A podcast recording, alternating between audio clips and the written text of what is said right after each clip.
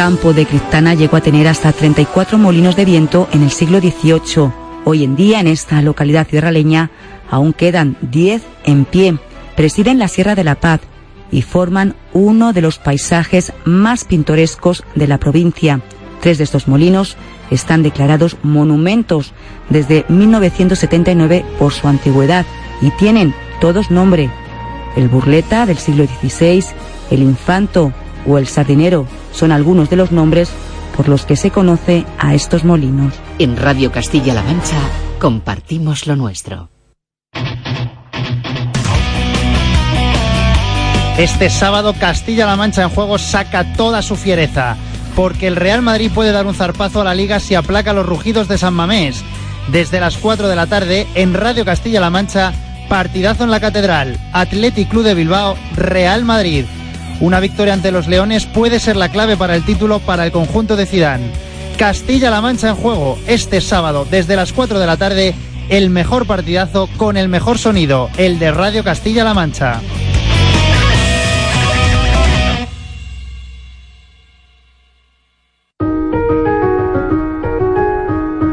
Las celdillas de la colmena, el informativo cultural de Radio Castilla-La Mancha se convierten en el panal los sábados de 3 a 4 de la tarde.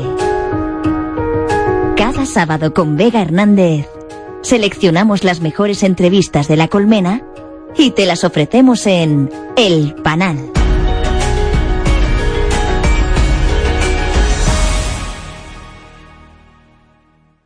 En Radio Castilla-La Mancha. ¡Silencio! ¡Silencio! ¡Cámara! ¡Callarse un momento para que se me oiga bien! ¡Acción! Estamos de cine. Amigos, siempre recordaréis este día como el día en que... ¿Estás listo? ¡Oh, sí! ¡Hasta el infinito y más allá! ¡Yujú! ¡Lo hemos conseguido! ¡Oh, capitán, mi capitán! ¡Oh, capitán, mi capitán! Con lluvia, con sol, con nieve, con hielo, la función debe continuar. ¡Soy Aquí comienza el programa de cine de Radio Castilla-La Mancha.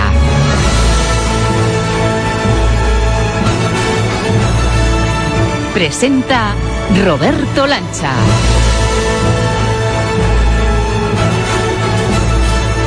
Hola a todos amigos y amigas, aquí estamos los del cine, otro capítulo más que cargamos en nuestra mochila en nuestro viaje cinéfilo y van ya 27. Te invitamos a pasar a este luminoso set de rodaje en el que tenemos todo a punto. Los decorados, los focos, el atrezo, las cámaras, los actores principales, los extras, el guion ensayado y lo más importante, las ganas de contagiarte nuestro amor y nuestra pasión por el cine, las series y las bandas sonoras. Y es que el cine no para, no baja los brazos, no te acerca los aires de la primavera y se viene arriba. Esta semana además con un estreno muy esperado que nos va a llevar al corazón de un castillo con hechizo. Otro estreno que se hace rogar en la pantalla pequeña, Juego de Tronos, pero del que tenemos novedades que contarte. Y hoy una banda sonora que nos va a permitir empaparnos de la esencia de una de las grandes películas de todos los tiempos. Infiltrados en la familia Corleone, nos espera la hipnótica música del padrino. En un instante te vamos a desvelar las claves de un guion que no quiere sino dar rienda suelta a esta corriente de energía y de buen rollo con la que nos gusta envolver Estamos de Cine. La intención firme y clara, intentar que esta próxima hora de radio sea para ti, para nosotros, otro luminoso día de sol. De la sala de montaje con la primera copia recién terminada de este capítulo 27 de Estamos de Cine sale ya Arancha Sánchez, a la que damos permiso para soltar varios spoilers del programa. Hola Arancha, muy buenas. Hola Roberto Lancha, conste que son spoilers benignos, ¿eh? Para abrir boca. Por ejemplo, que en los estrenos tenemos que pasar por el filtro Luchini, una de las novedades más esperadas después de los Oscars. Tras décadas de admiración a la versión animada de Disney, un clásico universal, La Bella y la Bestia llega en carne y hueso con Emma Watson como protagonista. Ahora que preguntarle a nuestro crítico si le salió bien la jugada a nuestra querida Hermión, convertida ya en mujer, de rechazar ser la prota de La La para convertirse en Bella. Pero ¿qué más podemos adelantar? Pues que esta semana recuperamos la sección series de cine porque Marta Lovera nos trae novedades importantes sobre la última temporada de Juego de Tronos. Fechas, primeros teasers, fichajes. Oye, ¿eso de que vamos a acabar programa a la siciliana y entrando en un elegante despacho de Long Island? Pues los rumores se confirman porque con Ángel Luque nos colaremos en la boda de Connie Corleone para conocer a una poderosa familia para la que Nino Rota compuso una banda sonora inolvidable. Menudo gustazo poder profundizar en la esencia del padrino. Esto pinta de lujo, socia. Muchas ganas de que empiece ya la proyección. ¿A positivar o qué? ¿A positivar?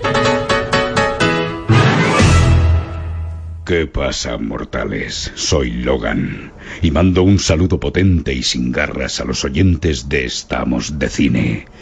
Y ahora, venga, moved el culo que hay mucho que escuchar. Y tanto que hay mucho que escuchar, lo no empezando por eso de... ¿Qué es lo que echan en el cine?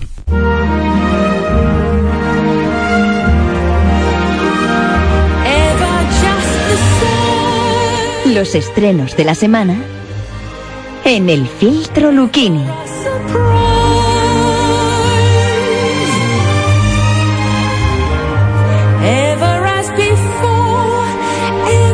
Don Alberto Luquini, muy buenas. Hola, muy buenas. Ya sé que no es el fondo musical que tuvieses puesto si te dejamos elegir, pero amigos, lo que toca esta semana. Bueno, tampoco tampoco me desagrada. Me parece que la, que la banda sonora de, La Bella y la Bestia es francamente buena. ¿eh? Pues antes de analizar, de criticar y de desmenuzar La Bella y la Bestia, esta es la ficha que nos trae Arancha Sánchez. La Bella y la Bestia es la adaptación cinematográfica en acción real del clásico de Disney. El director del Quinto Poder, Bill Condon, nos presenta a Bella, una joven soñadora que se adentra en las profundidades del bosque en busca de su padre. Allí descubrirá un tétrico castillo habitado por criaturas animadas y una terrible bestia. Emma Watson, Luke Evans y Dan Stevens son algunos de los rostros conocidos de la nueva película de Disney. ¡Papá! Bella, debes marcharte. Este castillo está vivo. ¿Quién anda ahí? Deseas ocupar el lugar de tu padre. Acércate a la luz. Alberto, yo la primera gran pregunta que quiero hacerte y el primer enigma es si le ha salido bien la jugada a Emma Watson de rechazar el papel de La La Land por La Bella y la Bestia. Empiezo fuerte, ¿eh? A ver, mmm, ya sabes, es una pregunta retórica porque la respuesta ya la sabes. Eh, evidentemente creo que Emma Watson ha cometido eh, un error gravísimo del que se va a arrepentir toda su vida y que Emma Stone no, no va a tener suficientes días para agradecérselo.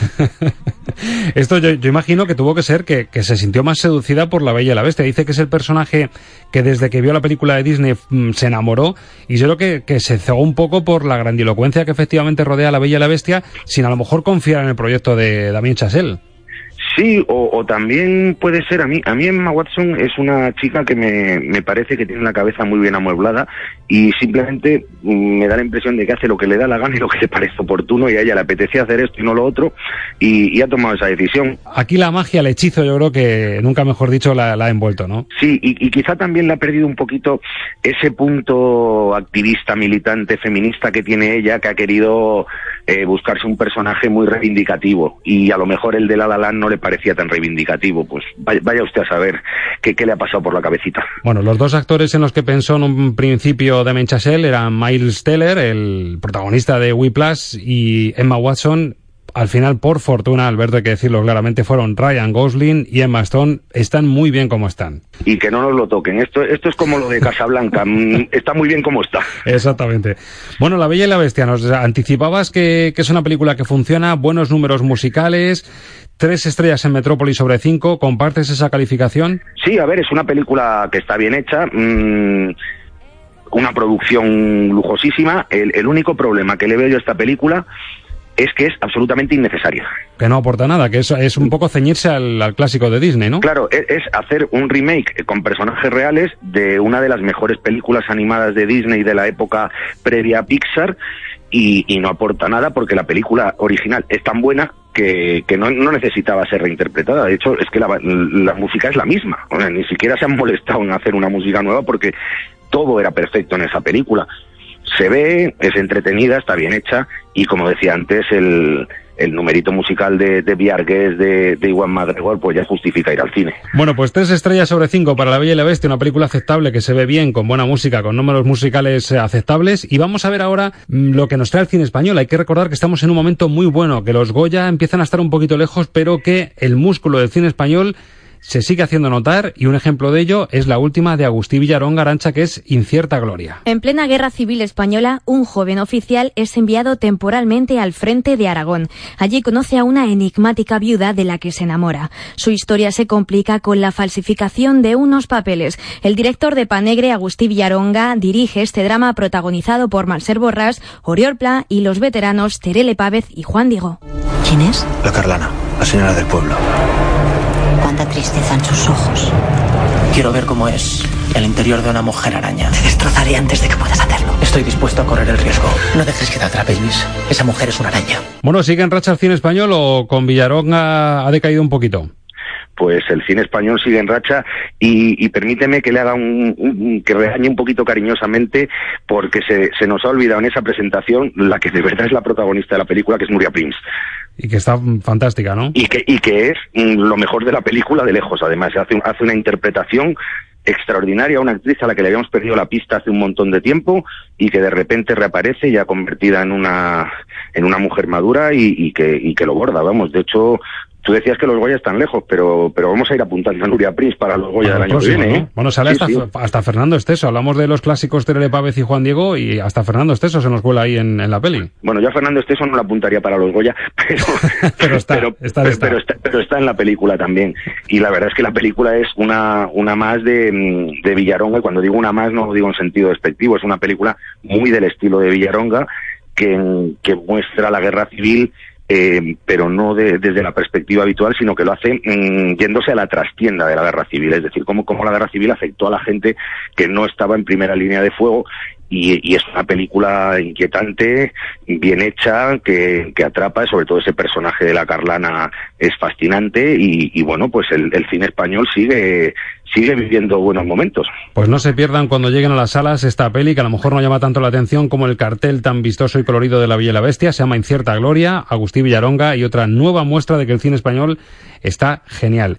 Y un estreno que nos apetecía mucho tocar también porque ya nos anticipó, nos abrió boca, nos hizo una especie de cebo ya Alberto Lucchini hace una semana, una peli italiana que se llama Arancha Locas de Alegría. El director italiano Paolo Virci dirige Locas de Alegría, una comedia dramática protagonizada por Valeria Bruni Tedeschi y Micaela Ramazzotti. El largometraje nos presenta a Beatriz, una condesa que cree tener relación con los principales líderes mundiales. Por otra parte está Donatella, una joven tatuada e introvertida. Ambas tienen algo en común, su atípica amistad y que las dos son pacientes de una institución mental. Basta de estar siempre mal.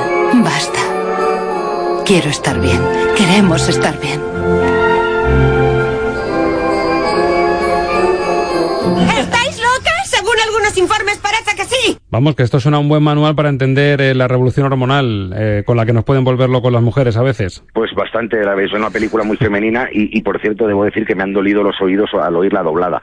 Eh, Normal. La, hay películas que, que, se pueden ver dobladas y películas que no. Esta en concreto, que es un máster de interpretación por las dos protagonistas, especialmente Valeria Bruni Tedeschi, que hace para mí uno de los grandes personajes de la historia del cine europeo.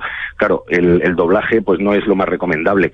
La película está muy bien, está mmm, es una road movie tipo Telma y Luisa, la italiana, eh, analiza muchas más cosas además de la locura y la amistad.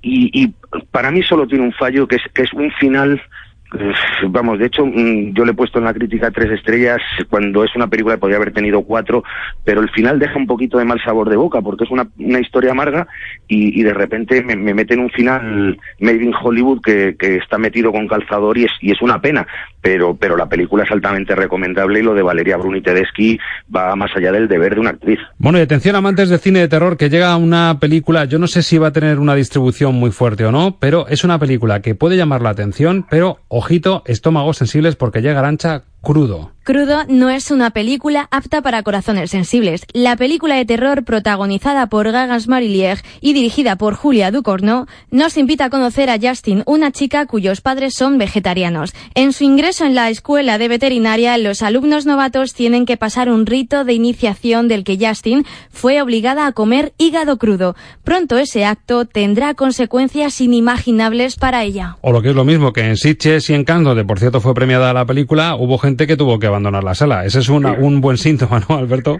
Sí, sí, bueno, ha habido gente que ha abandonado la sala, gente que ha vomitado, gente que se ha desmayado. Yo no la he visto todavía, la verdad es que me, me produce mucha curiosidad y, y, además, bueno, creo que, que, la directora debe ser un personaje bastante peculiar, porque alguien que dice que de pequeñita lo que ella veía era la matanza de Texas, que le parecía como dibujos animados, pues claro, estamos hablando de un, de un personaje peculiar. A mí mmm, la película me parece apetecible y, y además creo que, que, es un buen ejemplo de, de lo que pasa por, por, por hacerse vegetariano, que, que, no es nada sano. Tú además tienes la ventaja como crítico gastronómico también, que entre tus gustos está que te, te gusta y te, bastante además el stick tartar. Puede ser una buena ventaja para esta película, ¿no? Sí, yo creo que, que los que le gusta la carne, por lo menos sufriremos un poquito menos que, que otros. Acabamos, Alberto, con análisis de taquilla porque me ha llamado la atención el artículo que escribes, el análisis de estrellas que tú lo llamas en Metrópoli, lo llamas la parada de los monstruos, eh, un poco analizando cuáles son las películas que se han aupado a lo más alto de, del ranking de la taquilla. Con, como era previsible, se coloca la primera en el último fin de semana, tras los datos del último fin de semana. Logan se mantiene segunda. Es por tu bien la comedia española en tercera posición. El Guardián Invisible, pese a esta campaña por um, lo que dijo una de sus eh, actrices secundarias, eh, se mantiene cuarta. Las 50 sombras de Grey, la quinta. Y Moonlight, que gracias al efecto Oscar mantiene una tibia posición 6, que está bastante bien, yo creo. Sí, sí, no, a ver, a Moonlight eh, la ha venido a ver todo el santoral con, con lo del Oscar porque no es normal que una película como esa esté a punto ya, creo que, que está a punto de llegar a dos millones de euros en España, uh -huh. cuando es una película que, que sin el Oscar se hubiera quedado pues igual en 400, 500, mil, una cosa muy minoritaria, pero bueno, tampoco va a llegar a las cifras de La La Land, ¿eh? Bueno, y Zona Hostil, un poquito el sabor malo de boca que nos dejas, que pese a ser tan buena película y haber entrado la semana pasada, está en una tibia posición 7 que a lo mejor se merecía un poquito más por su calidad. Sí, yo creo que, que Zona Hostil la gente no está respondiendo como la película se merece, también creo que, bueno, este país es un poquito complicado y el tema del militarismo a lo mejor está haciendo que mucha gente se retraiga y creo que es un error porque bueno, mmm, la película es una película de acción, no es una película de ideología. Entonces, el que deje de ir a verla por, por cuestiones ideológicas, allá él porque se está perdiendo una película que está muy bien. Y bonito, bonito el pulso que tú nos adelantabas que iban a mantener, eh,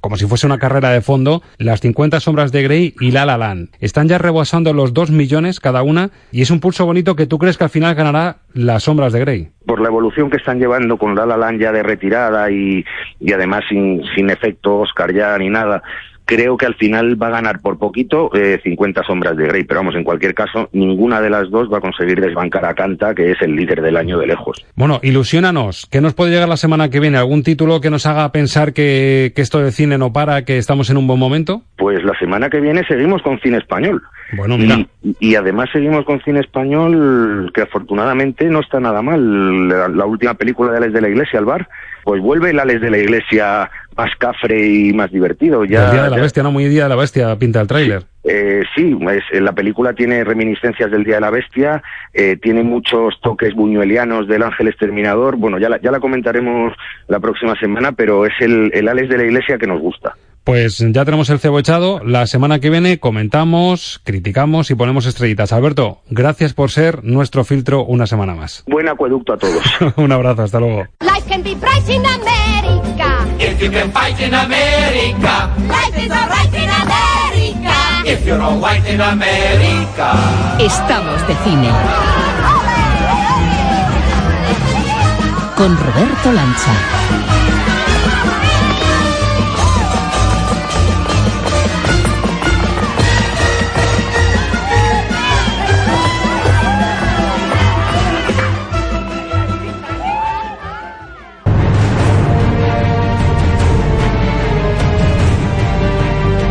Season 1. Series de cine con Marta Lovera. Bueno, por fin el mundo del cine, este revuelo post-Oscar y toda esta mm, marabunta que hemos tenido, Marta Lovera, nos permite otra vez volver a las series muy buenas. Hola, ¿qué tal? Sí, por fin podemos volver a las series que en este tiempo han pasado muchas cosas. Han pasado cosas buenas, es decir, las series Sí. siguen no dando guerra, sino permitiéndonos disfrutar también de- del cine en casa, por decirlo así, porque seguimos considerando a las series cine en casa. Y además con noticias de la serie yo creo que de la que está todo el mundo más pendiente. Ya dimos noticias de Stranger Things, habrá que esperar a Halloween. Pero para Juego de Tronos, que estamos en fechas, que en condiciones normales estaríamos tocando con los dedos ya el regreso de la próxima temporada y resulta que toca esperar. Ya lo sabíamos que iba a haber que esperar. Yo pensaba que no habría que haber esperado tanto, pero por desgracia sí. El invierno va a llegar, pero en verano. O sea, el 16 de julio se estrena Juego de Tronos, la séptima temporada, que yo creo que es la más esperada de toda la serie, porque la sexta dejó el listón tan alto y se está notando ya que se acerca al final, que yo creo que la expectación es muy, muy, muy grande. Yo con esto, Marta, he llegado a pensar que la vida es eso que pasa entre temporada y temporada de Juego de Tronos, porque nos pasamos más tiempo esperando que luego disfrutándola. ¿eh? Pues sí, y luego veremos qué hacemos cuando nos quedemos sin ella. Bueno, fecha entonces 16 de julio, llega el invierno, como dices tú, Winter is coming en pleno verano, con el calorcito, y lo que pensamos que iba a ser la última temporada y el redoble final, resulta que al final se las apañan para dividirlo en dos, y que hacen un apaño de seis y seis. Sí, se, se, se dijo en un principio que iba a ser la séptima la última, pero al final han dicho que ocho. Y eso sí, más cortas. Ya no vamos a tener esos diez capítulos de Juego de Tronos, van a ser menos. Han confirmado ya que la última, la octava, que se estrenará pues el año que viene, me imagino, eh, va a tener seis capítulos y será pues la traca final, porque veremos primero qué pasa en la séptima, porque apunta que van a pasar cosas muy grandes, muy, muy importantes. Eh, hace poco ha salido uno de estos teaser, una promo de Juego de Tronos que además está en español, porque como ya la tiene aquí HBO España, pues ya se apuntan a todo. Y nos deja ver un poco lo que va, lo que va a ser esta próxima temporada. Vamos a escuchar un, un, un, una- un fragmento de esa frase épica que nos dijo Daenerys ya en otras temporadas. Queda coronada Cersei de la casa Lannister, protectora de los siete reinos. Lannister, Targaryen, Baratheon, Stark, Tyrell. Solo son rayos de una rueda. Ahora está uno arriba y luego el otro. Y sigue y sigue girando, aplastando a cuantos pillan a su paso. Es una frase de otra temporada, pero se quedó marcada y además define mucho a por lo que va Daenerys ahora. La Khaleesi va ahora a tope, ya la dejamos ahí camino de poniente. Pero, como en otro fragmento que vamos a escuchar ahora, a lo mejor la gran guerra no es esa. El mismo enemigo viene a por todos. Y solo importa una guerra. La gran guerra. Y está aquí.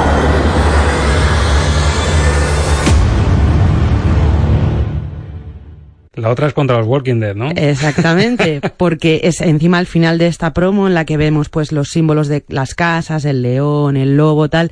Al final lo que vemos es un ojo de esos azules tan intensos que tienen nuestros caminantes blancos abriéndose. La guerra es contra los caminantes blancos. Que sería la última. A lo mejor eso sí que es eh, la, la temporada final, el cierre, ¿no? Yo creo que, quiero pensar que lo que vamos es encaminados a que sí, ahora nos llevamos todos mal, aquí nos matamos entre todos, pero al final vamos a tener que unirnos para que no nos maten a todos, que son los caminantes blancos, ellos no, no tienen filtro, ellos van a por el que se Eso cruce. sería un redoble magnífico porque además la serie empieza dejándonos entrever de una forma muy sugerente a esos caminantes que vemos por el bosque y que, que es uno, una de las escenas que te engancha de la serie. Y dices, madre mía, esto tiene una pintaza y podría ser un final desde luego. Yo lo firmo, ¿tú también o qué? A mí me encantaría. Además, creo que la serie al final siempre ha ido de eso. Siempre nos han dado pinceladas de los caminantes blancos, cada vez más, cada vez sabemos más de ellos y están ahí como, bueno, nadie se acuerda hasta que nos sacan una escenita de estas que dices, madre mía.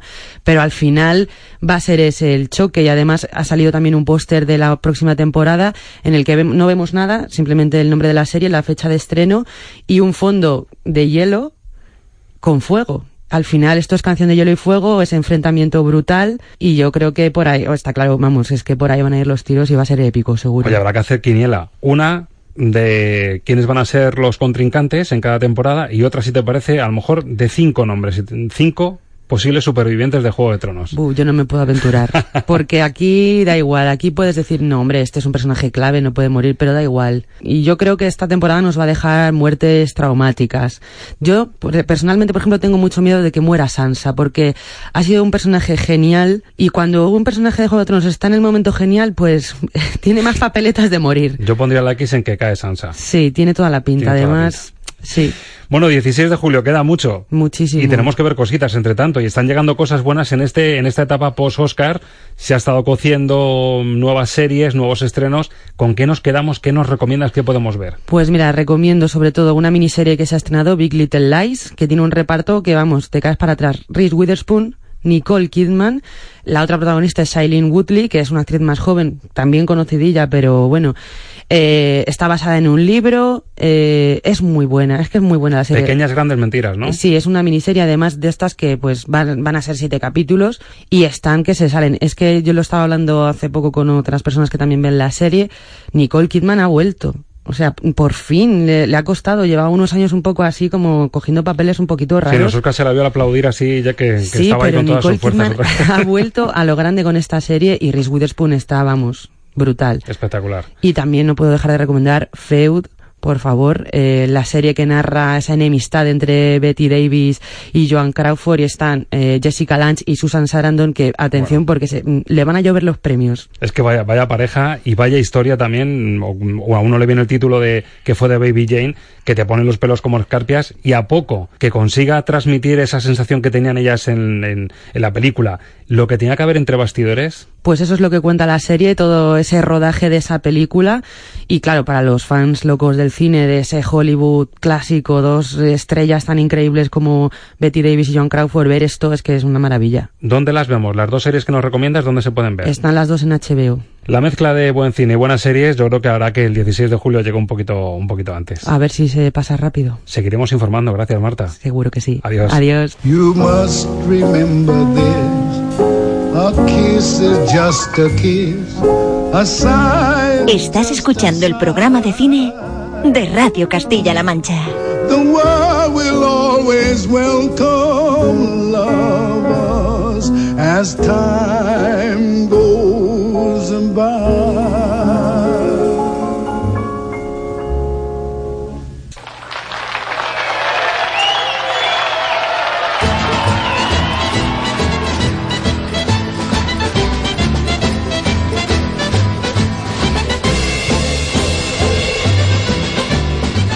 Ángel Luque, como tú por aquí en este pedazo de chalet de Long Island mirando por la barandilla. Hombre, Roberto, prepárate, mira, es que menudo bodorrio hay. Pero escucha esta boda que estás oyendo de fondo, esa orquesta, es de una familia que yo conozco, son italoamericanos y tengo un poquito de confianza con ellos. Pues tienen fama de mortar buenas fiestas, ¿eh? Vente para adentro que te invito. Venga, vamos.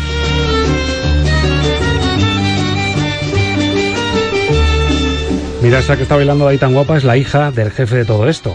Se llama Vito y resulta que es un tipo que nació en Sicilia, en un pueblito muy pequeñito y que hizo aquí fortuna. No quiero utilizar la palabra porque no les gusta que se utilice la palabra, pero está metido en una red de gente muy poderosa. Y mira, vamos a ir a su despacho ahora, si te apetece. Está reunido ahí con gente, pero vamos a escucharle porque mira, ese es el despacho y creo que está hablando con alguien. Vamos a oírle. Ahora vienes a mí a decir, Don Corleone, pido justicia. Y pide sin ningún respeto. No como un amigo. Siquiera me llamas padrino. En cambio, vienes a mi casa el día de la boda de mi hija a pedirme que mate por dinero.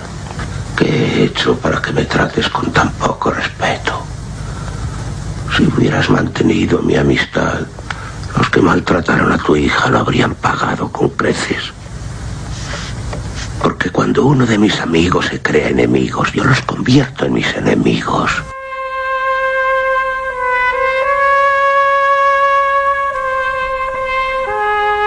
Y un consejo, amigo, hay que llamarle el padrino. El padrino, sí, sí, sí. Y cuidado, ¿eh? ¿Te parece que merece una sección de las bandas sonoras de Estamos de Cine? Desde luego, sí. Eh, tendríamos que ceñirnos y decir, oye, hay que quitar muchas, hay que dejar solo unas cuantas, unas poquitas. El padrino sería una de las que tendría que estar obligatoriamente. Como nos gusta decir Ángel, estamos pisando terreno sagrado de las bandas sí, sonoras. Lo que ves es lo que oyes. Música para soñar cine con Ángel Luque.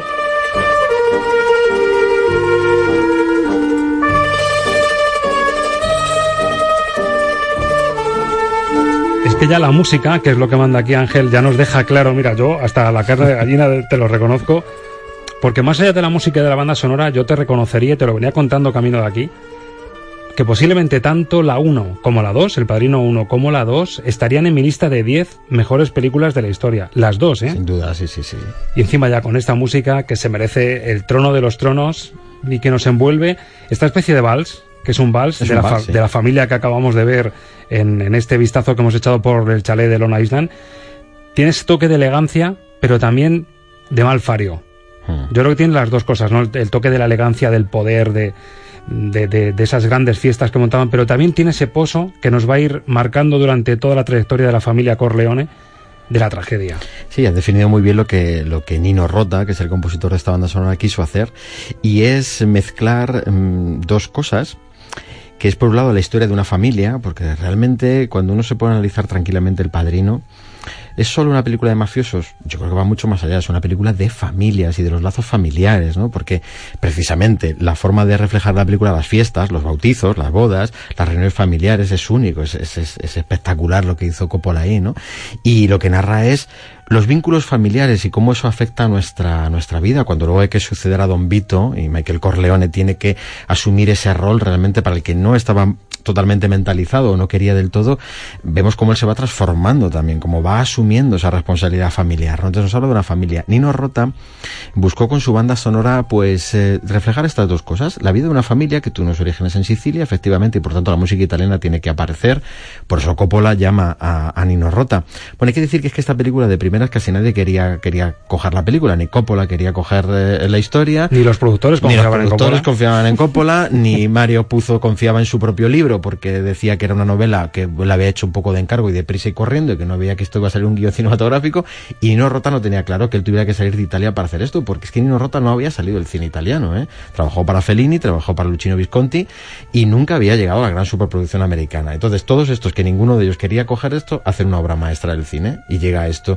Y entonces eh, Nino Rota tiene dos cosas claras. Una es los orígenes, música italiana, eh, música mm, que tenga ese sabor, pero a la vez que lleve esto del vals tiene un significado y es que le- la música de vals es una música circular que está dando todo el tiempo la vuelta. La historia es una historia muy circular que gira en torno a todo el tiempo a lo fatídico de la familia, circunstancias, cómo van apareciendo las muertes y se van anunciando, pero se entremezclan con, por ejemplo, hacia el final, ¿no? Con ese bautizo, ¿eh? donde va apareciendo la imagen solapada entre el, el bautizo y los asesinatos que van Los contrastes, vez, ¿no? los contrastes. Entonces la banda sonora juega mucho con estos contrastes y eso Nino Rota, claro, fue un maestro. Es que ni siquiera Marlon Brando era favorito para hacer de No, Vito claro, ni mucho menos. Sonaron Warren Beatty, Sí. tristemente de actualidad, como todo el mundo sabe, Robert Redford, Jack Nicholson, Dustin Hoffman. ¿Quién te dice a ti que a lo mejor alguno de ellos hubiese dado en la diana y sería ahora lo que es Marlon Brando y el recuerdo del padrino? Pero ahora mismo cuesta mucho. A ti te, te, dan la lista de, de las personas que hicieron posible el padrino y dices, es que era un all-star. Eran todos estrellas, todos llamados. No. Hubo muchas dudas. De hecho, creo que Marlon Brando, los productores, tenían un recelo muy grande porque ya tenía fama de excéntrico y de revienta rodajes. Y dijeron, Sí. este hombre, como le metamos aquí. Muy caprichoso y sí, sí. Bueno, pues creo que se puso a la cola y le dijo a Francis Ford Coppola, quiero optar al papel de Vito Corleone. dijo, bueno, eres uno más, espérate al casting. Mm.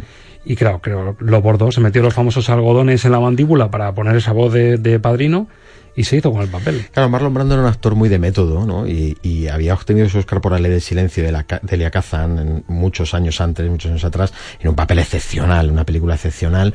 Y eh, realmente, bueno, era como rescatar un poco y ahí es donde entraba la duda, por decir, bueno, mm, muchas veces cuando se repesca actores que ya ha pasado su tiempo, no se sabe del todo uno a qué se está arriesgando, ¿no? Decir, bueno, ya está una época decadente, a ver qué va a pasar con este. Y sin embargo demostró que hizo, yo creo que el gran papel de su vida. O sea, este es el papel de, de Marlon Brando, sin duda alguna. Eh, y el último tango en París, yo creo que son estos años de madurez donde, donde ofreció dos, dos grandes, dos grandes papeles. Mira, esta banda sonora tuvo una cosa, eh, está rodeada de anécdotas. Yo diría que de las bandas sonoras eh, que hemos escuchado hasta ahora, tiene un anecdotario por lo circunstancial. En el año en el que mm, la primera banda sonora, año 1972, fue nominada, esta banda sonora llegó a la lista de nominadas, llegó a los finalistas y la descalificaron.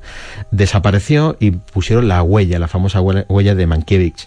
Aquella película que es, es estupenda, a mí me gusta mucho La Huella, ¿no? Eh, banda sonora de John Addison, una banda sonora mm, normalita y que no merecía estar ahí, de hecho no ganó. La descalificaron porque el tema de amor, de Love Them, que escucharemos, eh, Nino Rota lo había creado para una película anterior, del año 52, que se llama Fortunella. Esto se lo comunicó a Coppola y le dijo, bueno, yo tengo un tema aquí que suena muy siciliano, mm, que suena, bueno, pues a ese desgarro amoroso, que suena un poco un tema familiar también, pero yo lo hice para otra película que se llama Fortunella, pero claro, no la conocía nadie esa película. Dijo, Coppola, no importa, vamos a meterla. Alguien, muy listo por ahí, se dio cuenta y dijo, bueno, es que yo ese tema a mí me lo han plagiado porque yo lo había hecho ya antes que Nino Rota. O sea, se montó un follón tremendo. La academia descubrió que ya pertenecía a una película, entonces la descalificaron y dijeron, pues que pasa la siguiente, la huella. Y se quedó fuera el padrino. Se quedó fuera de las nominaciones, la descalificaron. Y fue el año que ganó Candilejas, que es una película que se había estrenado 20 años atrás, pero ganó el Oscar en el año 73, que es el Oscar único que ganó Charlie Chaplin por, como, como músico. Curiosísimo. Es el, el, Oscar que ganó Charlie Chaplin como músico y que no pudo ganarlo hasta 20 años después de la película porque no se había estrenado en Estados Unidos. La coherencia de la Academia de Hollywood que bien conocemos ya, ¿verdad? Tristemente. Exacto. Bueno, para llegar a ese tema de amor, que es otro de los que marca, aparte de este vals eh, que más se masca tragedia, la elegancia, la tragedia de la familia Corleone, para llegar a ese momento romántico tenemos que atravesar también un túnel muy duro para la familia Corleone porque Vito tiene a su hijo pequeño, que es Michael Corleone, que es, digamos, el más estudioso, el más tranquilo, muy desvinculado de los entresijos de la familia, y resulta que por pues mm, azares del destino, ¿verdad? La vida Y, la ruta de la propia familia, pues se ve involucrado en el intento de asesinato de su padre. Al final intenta él ser un poco de tapadillo, de tapadillo el que va a gestar la venganza y mata al famoso Solozzo y a un policía con mucho poder, se los carga en un restaurante y tiene que poner tierra de por medio. Este es el momento en que le cuentan a un Vito Corleone renqueante en el hospital que ha sido su hijo preferido, el pequeño Michael Corleone, el que ha asesinado a esos dos y tiene que poner rumbo a Sicilia. Nos atacaron y atacamos.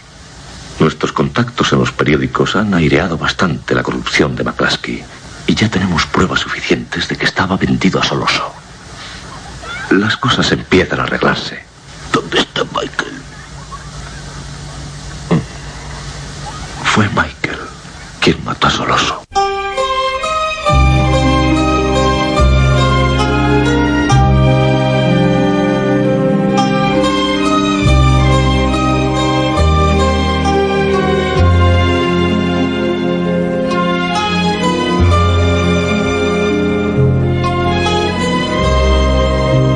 Michael el que mató a Solozzo. Claro, lo que viene después que la imagen de Marlon Brando, de Vito Corleone en la cama, poniendo unas caras como diciendo no, por favor. y lo que significa que haya sido Michael y que tenga que poner tierra de por medio e irse a la Sicilia natal de la familia Corleone y al pueblito de Corleone a protegerse de lo que le viene encima. Y ahí descubrimos esta Sicilia maravillosa, primaveral, sí, maravillosa. exuberante y, las raíces de esta familia que decías tú antes, hablando de películas de la mafia. Yo creo que la clave del padrino y de que haya gustado a tantos millones de personas, aparte de la calidad que tiene, es que te hace sentirte parte de ellos. Sí, sí, sí. Sientes... Igual que en uno de los nuestros les ves asesinos, dices que, excesos, que frío, mucho más Pero en el padrino te logran meter en la pomada te, llegas a identificar un poco con ese regustillo por el poder que tienen. Sí, al final el tema de propio de la mafia, el tema de los asesinatos, etcétera, no es que quede accesorio porque no queda accesorio, pero queda como inevitable, es decir, forma parte de esa forma de entender la familia, es decir, es como que no queda más remedio, esto es así, ¿no? En cierta medida, forma parte de la tragedia, ¿no? Porque va más allá de, de simplemente una historia eh, cinematográfica, es que es una tragedia que es el estilo romano, ¿no? Decirlo de alguna manera, y esa forma exagerada de vivir también muy italiana, ¿no? Cierta medida. Ahora, dilema elegir entre las dos canciones, entre el vals asociado a, a la familia Corleone y este tema más siciliano, es que son los, dos, grandes estandartes del padre. Los dos son excelentes, pero curiosamente este tema, el tema de amor, que es el que estamos escuchando, es el más famoso realmente de todos y es el que menos suena en la película. Suena muy poco en la película. Y fíjate, de hecho, para, para que luego la parte segunda fuera nominada y ganara el Oscar, lo que, lo que hizo eh, Nino Rota y lo que hizo Carmine Coppola, porque esa banda sonora está hecha entre los dos. Bueno, de hecho, la primera Carmine Coppola, que es el padre de Francis Ford Coppola. Enchufazo ahí, ¿no? sí, es raro que un hijo enchufe al padre, normalmente suele ser al revés, pero en este caso él pidió a su padre que colaborara en la banda sonora. En la primera eh, él hacía la parte sobre todo de temas eh, más tradicionales, eh, de temas que forman la diégesis de la película, es decir, lo que suena en las bandas, en la música propia de las fiestas, etcétera. Eso lo hizo Carmine Coppola. Bueno, colabora con Nino Rota en la segunda y lo que hacen es una adaptación de este tema. No lo ponen original como sonó en la película de, de italiana que había hecho Nino Rota, Fortunella, sino que hacen una adaptación y lo presentan así dentro de la banda sonora. De esa forma sí entró y de esa forma se llevó el Oscar, que subieron los dos a recogerlo, por cierto, Nino Rota y Carmine Coppola. Y luego después, cuando llega El Padrino 3, muchos años después, porque eh, Nino Rota muere en el año 1979, es decir, cinco años después de recibir el Oscar, y la tercera ya estamos hablando de los años 90. Entonces, Nino Rota había fallecido y Carmine Coppola eh, se queda como único autor de la banda sonora. Sí, hay que recordar que el, el primer Padrino es de 72, Eso dos es. años después es la segunda, ¿verdad? Que es un poco el intervalo que tenemos. Me encanta este tema porque aparte de ser el tema de amor, como tú bien dices, y así está recogido en la, en la banda sonora, es el tema que se asocia al regreso a Sicilia, pero Eso también es. al amor, al primer flechazo que tiene Michael Corleone cuando llega allí, que se llama Polonia. Apolonia que sí, es el, el que tema. Muere. Exactamente. Sí, eh, de, de, hecho no estaba pensado como tema de amor realmente, estaba pensado como el tema de Sicilia. Eso es. Más que el tema de amor. Pero bueno, se asocia en ese momento cuando él se casa, descubre ese primer amor, etcétera. Entonces a partir de ese momento forma parte de, de, de, lo que es un tema de amor clásico dentro del cine. Y a partir de ese momento también forma parte de la metodología cinematográfica. O sea, este es uno de los grandes temas de la historia del cine. O sea, hay pocos como este. Mucha gente le confunde con el tema de Lara, del doctor Cibago. Sí. Y realmente, si hubiera que ponernos a los dos, el tema de Lara es de Maurice Jarre, eh, si hubiera que ponernos a los dos en una, en una balanza, este es muchísimo más completo que el tema de Lara. El tema de Lara es un poco repetitivo, si lo analizamos musicalmente hablando. Este es perfecto, es la perfección absoluta. Bueno, tenemos a un Michael al que le rompen el corazón en Sicilia, recarga pilas, conoce sus raíces, pero amigo, se prepara para ser el relevo de Don Vito Corleone. Vuelve con las pilas recargadas a Nueva York, conociendo su historia, y se ve a las puertas de ser el sucesor, de ser el nuevo padrino. ¿Cómo pondría Nino Rota música mm. al nuevo padrino? Este es el final de la primera parte que nos indica, nos encauza que Al Pacino, Él es. Michael Corleone, va a ser el nuevo padrino.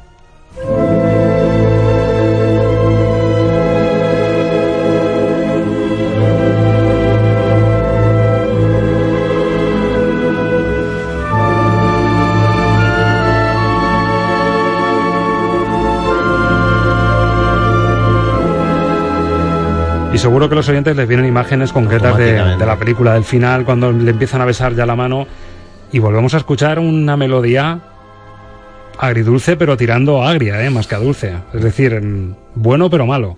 Sí, sí, sí. Esto es una banda sonora muy psicológica. Eh, cuando hablamos muchas veces de que hay bandas sonoras que son más psicológicas o bandas sonoras que son eh, mucho más para empapelar películas, que esa es la diferencia, entre otras cosas, entre una gran banda sonora y otros tipos de bandas sonoras, en esta está clarísimo que se intenta reflejar el, dilema, el drama interno que van viviendo los personajes. Es decir, cómo eh, están viviendo en esa dualidad constantemente en todo momento, entre el honor, el deber, la suciedad, por decirlo así, que es el ser mafioso, pero a la vez eh, lo que te corresponde por ser de esa familia, es decir, todo eso está siempre reflejado, ¿no?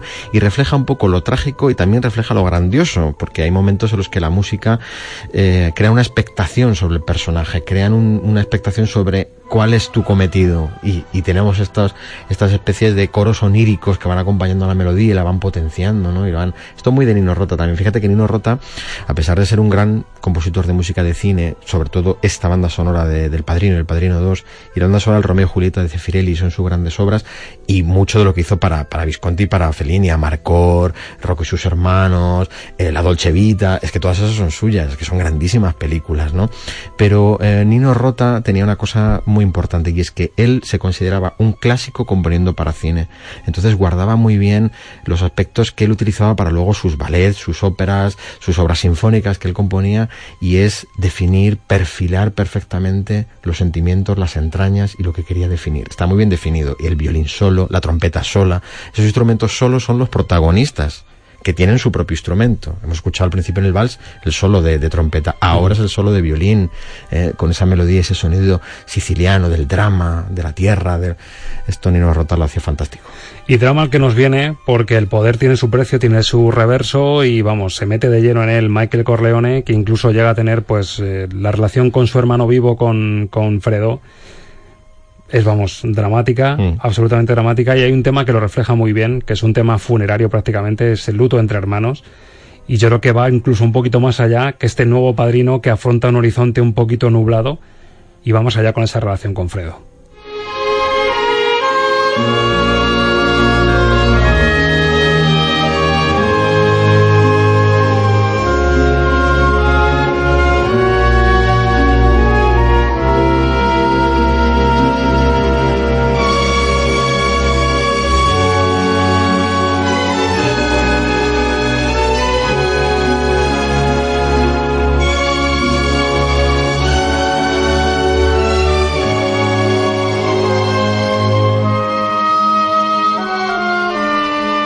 Claro, hablar de la, de la, relación de los dos hermanos te viene enseguida esa escena en Cuba en la que Michael Corleone descubre que Fredo le ha hecho una pifia de las buenas y le coge y le felicita el año con un beso que es casi un puñetazo. Sí, esa es, su sentencia de muerte realmente. es, le, le está diciendo bien, pero ya sabes lo que va a pasar. Tú lo sabes, ¿no? Has cruzado la línea. Muchas veces, muchas de estas películas, estoy acordando de Camino a la Perdición, por ejemplo, es, es que esta película es el, paradigma de, cualquier película de mafiosos que se quiera hacer. Y estaba recordando escenas ahora mismo de, un Paul Newman ya muy mayor, en un papel magnífico en Camino a la Perdición, y hay muchas escenas que recuerdan a esto, que intentan asemejarse a ello, porque lo que creó Coppola es eh, puramente el patrón de esto es una película que se debe hacer sobre familias y mafia. Lo demás... es que consiguió no solo que no fuese una, una, película basada en la mafia, sino que ha conseguido convertirse en la referencia de lo que es la mafia. Es decir, le dio la vuelta un poco al calcetín y pasó de nutrirse de una historia de mafiosos. Por cierto, no hemos comentado, ¿sabes quién hubiese sido el personaje llamado Johnny Fontan, el, el sobrino ahijado de Vito Corleone, que era una estrella de la canción?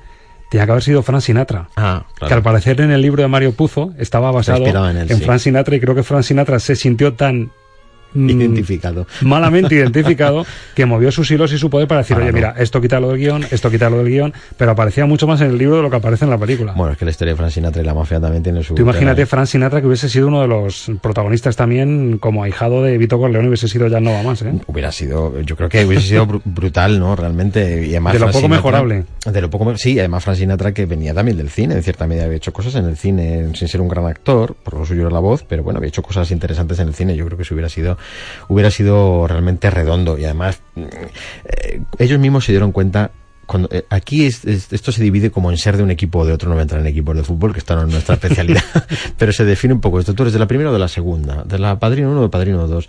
A mí me cuesta mucho definirme, porque hay veces que pienso que el 2 supera al 1. La 3, vamos a meternos que es otro momento del cine, es otro tiempo del cine, y bueno, está bien hecha, es una magnífica película, y luego tiene sus detractores en la crítica, pero la 1 y la 2 yo creo que es unánime, que son dos grandes obras, pero luego definirse entre cuál es mejor, la 1 o la 2, superó la 2 o la 1 la 1 reforzó a la 2, la 2 hizo que la 1 fuera más grande. Yo te voy a dar mi opinión y creo que te va a gustar el, juego de palabras que iba a hacer. Creo que con El Padrino se rompieron dos, dos grandes tendencias. Una, que una película no suele superar a un gran bestseller, a un gran libro. Creo que en el caso del Padrino la película le da muchas vueltas a la novela, estando muy bien la novela. Y creo que fue también el ejemplo de que una segunda parte puede superar a una primera que es una obra maestra. Yo, para mí, para mi gusto y para mi juicio, la segunda parte aun siendo la primera magistral, le da todavía una vuelta de tuerca a la primera. Pues fíjate que yo he llegado a pensar que la segunda es en realidad no una segunda parte de la primera, de la primera película, sino un segundo tiempo de la primera película. La primera película en continuación. Y además redondeándola más, porque hay como una maduración en la historia. Se han dado cuenta de hasta dónde puede llegar esa historia y la redondean muchísimo más, pues solo tienen dos años de diferencia. En realidad, eh, es una película que puede haber durado cinco horas, pero que se divide en dos. Es una falsa segunda parte. Sí, vamos a decirlo así. Hay un truco ahí. Pero desde luego rompió varios moldes para bien, porque estamos mm, tocando territorio sagrado del cine. Y de la tercera parte no vamos a entrar en sus matices cinematográficos, porque es cierto que está en otra división, pero yo sí rescato, Ángel, en lo musical, hmm. una pieza que no está incluida en la banda sonora y que sí nos trae a un esforzado al Pacino ya muy maduro, que yo creo que pone todo el empeño al hombre, pese a que la película no está a la altura de las otras dos, pero tenemos a su hijo que le pasa un poco lo que le pasó a Vito Corleone con él, que tiene a un hijo que se ha desvinculado por completo de la familia, le da por la vena artística, se hace cantante y coge una guitarra en un momento dado y le dedica un temazo que le va a permitir a Michael Corleone repasar todo lo que él vivió en Sicilia, que es el momento con diferencia musical y yo creo que cinematográfico más bonito de la tercera parte. Papá, quiero ofrecerte un regalo. ¿Posa? Prego. Gracias. Proviene del pueblo de Corleone y es en auténtico siciliano. La he aprendido En tu honor.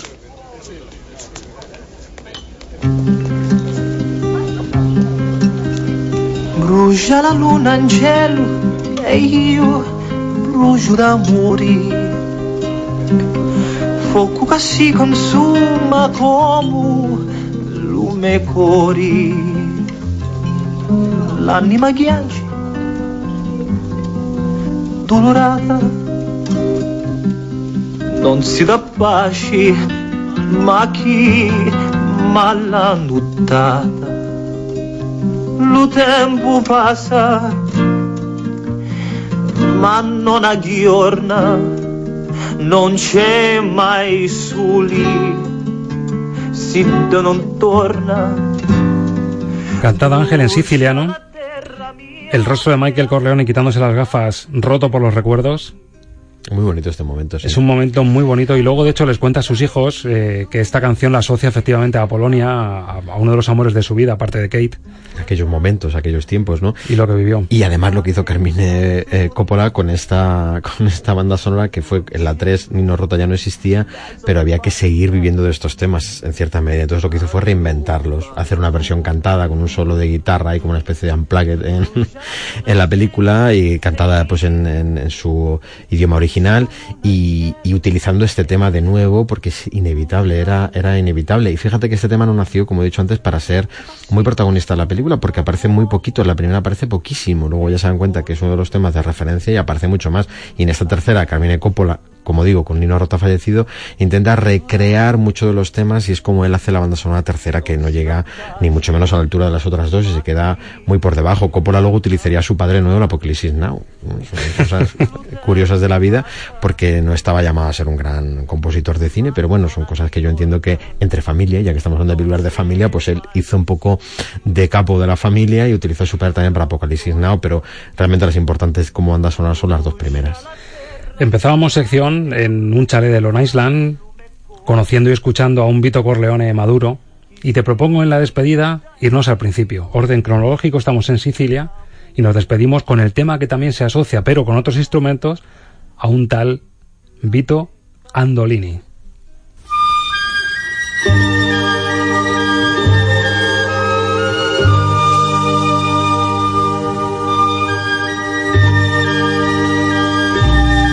Era el nombre de nuestro Vito Corleone antes, antes, de ser conocido en Nueva York como Vito de Corleone. De y Corleone. se quedó como Vito Corleone cuando lo apuntan en inmigración. Uh -huh. Esto es, esta banda sonora utiliza muy bien el recurso que hemos explicado aquí varias veces del leitmotiv, es decir, cuando queremos volver a un personaje, cuando queremos volver a un recuerdo, cuando queremos volver a un tiempo, volvemos a versionar esa melodía y automáticamente el espectador se retrotrae sin necesidad de mucho más. Es, es, es mágico, ¿no? Y eso es de lo que demuestra una cosa que también es muy importante. Yo voy a defender mi parcela y es que la música claro, como arte es mucho más antiguo que, que el cine. Uh -huh. Y por lo tanto le aporta una serie de recursos que el cine los ha sabido utilizar muy bien y que gracias a ellos, pues el cine creció y ha aumentado grandes obras como es esta, El Padrino. ¿no? Qué grande la música del Padrino, qué grande el Padrino y como dice José Luis García, qué grande es el cine. Qué grande es el cine. Ángel, muchas gracias. Gracias, Roberto. Y hasta la próxima. Un placer.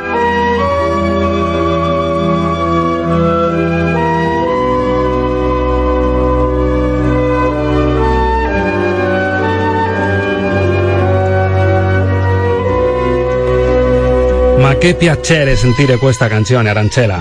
Mía, un piacere de los buenos, bambino. Con él nos tenemos que ir, pero tenemos concurso que resolver. Concurso en Facebook y en Twitter y además sobre superhéroes. Sí, porque preguntábamos en nuestras cuentas Estamos de Cine RCM cuál es el superhéroe favorito de los oyentes y nos han sorprendido por la variedad y por la cantidad de propuestas. Además con muy pocos tópicos y elecciones muy razonadas. Tenemos de todo, a Elástica, a Mística, a Braveheart, a John Keating del Club de los Poetas Muertos, de Spider-Man, El Protegido, Shazam. Otros oyentes han elegido a Groot, a Trinity de Matrix, Iron Man, Thor, Capitán América, MacGyver, incluso el juez Dredd, pero el ganador, el que acumula más coincidencias... Pues viste de negro, no tiene superpoderes, pero sí mucho dinero y neuronas para utilizarlo bien. El elegido por nuestros oyentes ha sido Batman. Y el ganador del sorteo de dos entradas para Cinesur Luz del Tajo ha sido... ¡Tachán!